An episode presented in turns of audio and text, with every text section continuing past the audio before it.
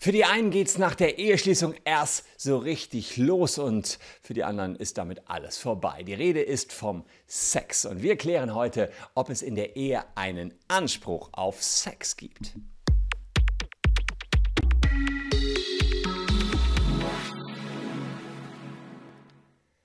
Hallo, ich bin Christian Solmecke, Rechtsanwalt und Partner der Kölner Medienrechtskanzlei Wildeborger und Solmecke. Und wenn ihr Lust auf Recht habt, eure Portion kriegt ihr hier auf diesem Kanal jeden Tag. Lasst ein Abo da. Und wir befinden uns im Sommerprogramm. Die treuen Zuschauer, die wissen das. Ich darf, das hat mir der Verlag gestattet, aus dem Taschenanwalt vorlesen und ganz aktuell draußen ist das Hörbuch. Viele von euch wollten, dass ich den Taschenanwalt in Hörbuchform vorlese. Gibt es bei Audible und jedem guten Hörbuchshop, aber auch ein paar Stories hier in unserem Sommerprogramm und davon habe ich euch eine interessante Story für den einen oder anderen, sehr wichtige Story rausgesucht.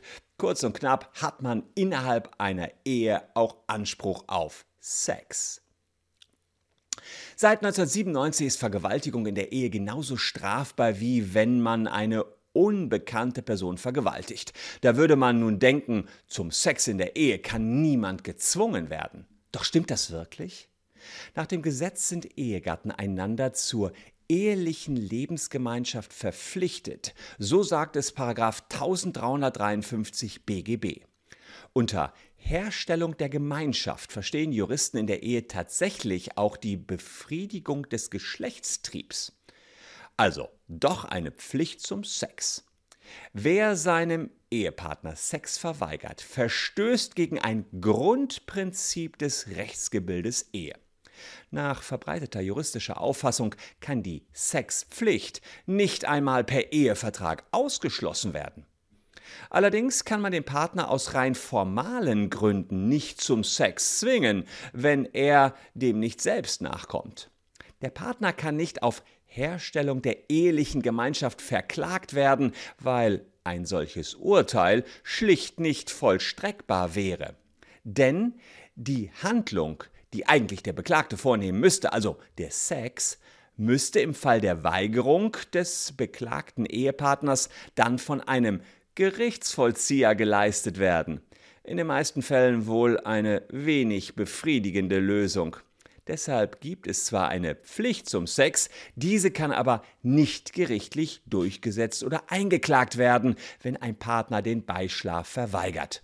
Sollte der andere Partner diese Pflicht gewaltsam durchsetzen wollen, handelt es sich selbstverständlich um eine strafbare Vergewaltigung. Ja, das war jetzt der dritte Tag mit dem Taschenanwalt. Wir haben äh, auf unser Sommerprogramm umgeswitcht und da gibt es eben den Taschenanwalt als Buch war ja immerhin Spiegel Bestseller 2. Ähm, ähm, das habt ihr also gut, äh, gut gekauft. Vielen Dank dafür. Und ich war selbst verwundert, als ich jetzt ähm, mal letztens am Flughafen war, dass wir da auch in der Spiegel Bestsellerliste aufgetaucht sind. In jeder guten Buchhandlung müsste das Buch mittlerweile zu haben sein. War letztens vergriffen, aber jetzt müsstet ihr es wieder bestellen können. Der Verlag hat ordentlich nachgedruckt und wer das, den Taschenanwalt auf die Ohren haben will, als Hörbuch gibt es das natürlich auch.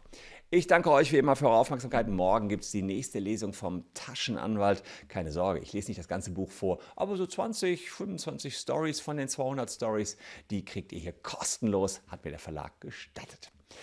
Hier noch zwei Videos, die euch ebenfalls interessieren können. Wir sehen uns morgen an gleicher Stelle schon wieder. Danke fürs Zuschauen, tschüss und bis dahin.